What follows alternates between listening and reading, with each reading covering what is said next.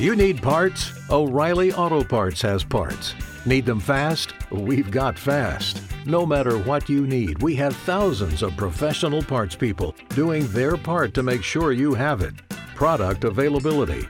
Just one part that makes O'Reilly stand apart. The professional parts people. oh, oh, oh O'Reilly Auto Parts.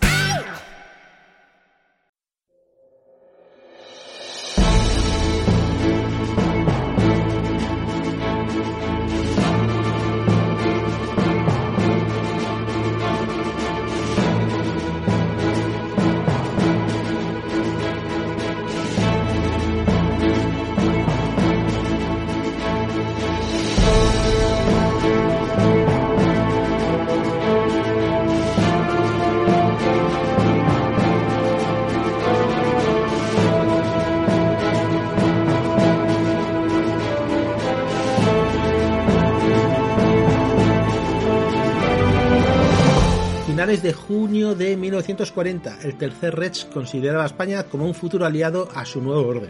Ubicación estratégica la perfecta para los planes de guerra alemanes.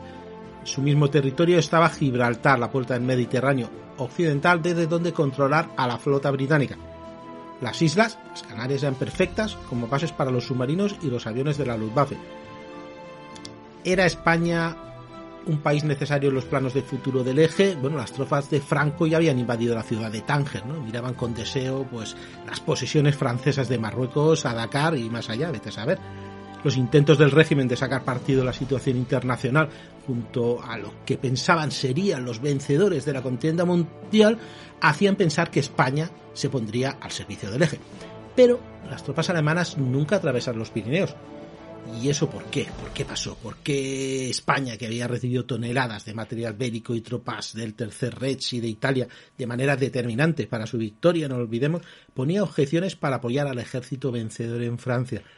Y cuando posteriormente los aliados desembarcaron en África en el 42 y el aparente camino hacia la Francia ocupada pues parecía España, ¿qué impidió a Hitler invadir España? ¿O no estaba tan claro? A ver, la Segunda Guerra Mundial afectó poco a España bueno, su territorio no entraría en conflicto si obviamos pues el envío de tropas al cerco de Leningrado o cosas así, pero lo que poca gente conoce es que España estuvo muy muy cerca, estuvo muy cerca de que el ejército alemán invadiese la península ibérica, no solo España, ya que estamos, oye, pues nos vamos a Portugal y convertir esto en un nuevo territorio en conflicto. Podemos resumirlo en que Franco acudió presuroso en socorro del vencedor, pero el Reino Unido no estaba ni mucho menos vencido. Así que las élites del régimen decidieron esquivar los cantos de sirena y pasar de puntillas a ver quién, a quién había que arrimarse al final. Y bueno, Esau, ¿dónde lo habíamos dejado? Hola, Dani. Pues mira, estaba, mientras me estabas presentando esto, estaba recordando que hacía ya dos años, un poco más de dos años, que tú y yo hablamos sobre Sí. esta historia.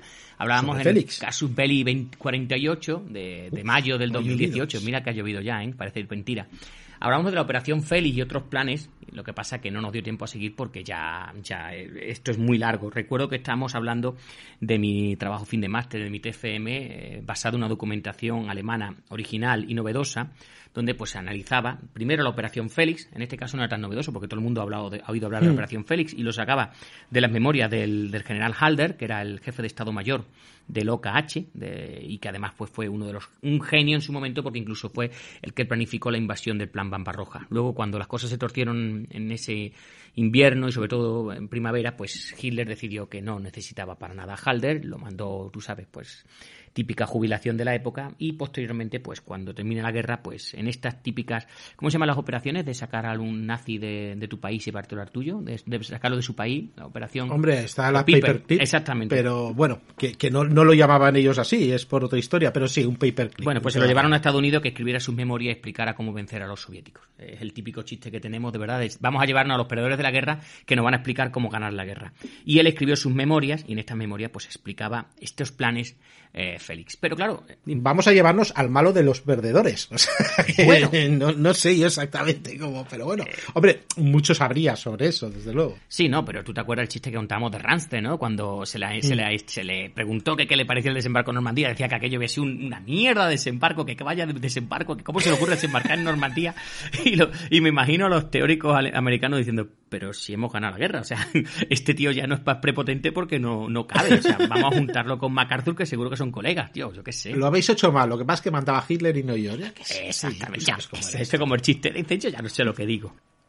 Bueno, pero eh, vamos a retomar un poquillo lo que estaba pasando. Ha sido ya la reunión en, en, en Burdeos, en Burdeos no, en la reunión de Nendaya entre Franco y Hitler, han ido avanzando la historia, recuerdo de aquel podcast, eh, estaba claro que este, eh, había discusiones entre el Estado Mayor de la, de la Kriegsmarine que necesitaban la península, necesitamos la península, necesitamos el, el estrecho de Gibraltar, eh, tenemos planes muy interesantes para dominar el Mediterráneo, o sea, en todo lo que sea, pero por otro lado, Franco como que no está muy de acuerdo, está pidiendo una serie de detalles que no, no pueden hacérsele, entre ellos una gran cantidad de comida que le estaban llegando desde América, sobre todo pues el trigo griego, eh, griego, perdón, argentino, la gasolina que le llegaba de Estados Unidos, en fin, una serie de cosas y además pues el Estado Mayor eh, español, que no es que fueran tontos, coño, como para eso, pues empezaron a ver que la cosa, que, que si entramos en la guerra, pues mm, íbamos a perder las Canarias, íbamos a perder un montón de cosas, eh, no íbamos a salir tan bien preparados, no teníamos la defensa adecuada, creo recordar... Y no estaba claro, no, estaba claro, porque aunque llegasen a un pacto, eh, alemanes y, británicos, los británicos seguían teniendo una flota enorme que, que impedirían hacer a España nada, desde luego. Exactamente, y tenían un plan incluso de invasión, el mismo Carrero Blanco hizo un documento muy interesante que se puede todavía encontrar, yo lo tengo en la colección aquella que salió del ABC del año 89, que iba recogiendo mi madre, compraba todos los domingos, y uno de los primeros capítulos recuerdo que era eso, era el informe famoso de, Carrero Blanco, donde analizaba que, íbamos a salir muy escaldados. Bueno, pues vamos con ese contexto a hablar de que el 8 de diciembre del año 40, eh, Canaris, que recuerdo que era el, alto mando, el jefe del, del Abwehr, del servicio de espionaje alemán, pues volvió a España a hablar con Franco, en fin, para establecer las posibles fechas de invasión de Gibraltar, pero eh, lo que hemos dicho se encontró con que el gobierno español seguía temiendo la entrada directa a la guerra, eh, por eso, por las consecuencias militares, económicas, sobre todo políticas que podía acarrear, volviendo a, asegurar, a, solicitar que Alemania le asegurase pues, unas cantidades de comida y combustible y armas eh, para permitir que las fuerzas alemanas atravesasen la península se daba por seguro la pérdida de las Canarias y todas las posesiones eh, españolas en el extranjero, además de que si iban a porque te acuerdas que hablamos incluso de una, posible invasión de España del Portugal, pues se perdían también las Islas Azores y todo el territorio portugués fuera de la península. ¿Te está gustando este episodio? Hazte fan desde el botón apoyar del podcast de Nivos. Elige tu aportación y podrás escuchar este y el resto de sus episodios extra. Además, ayudarás a su productor a seguir creando contenido con la misma pasión y dedicación.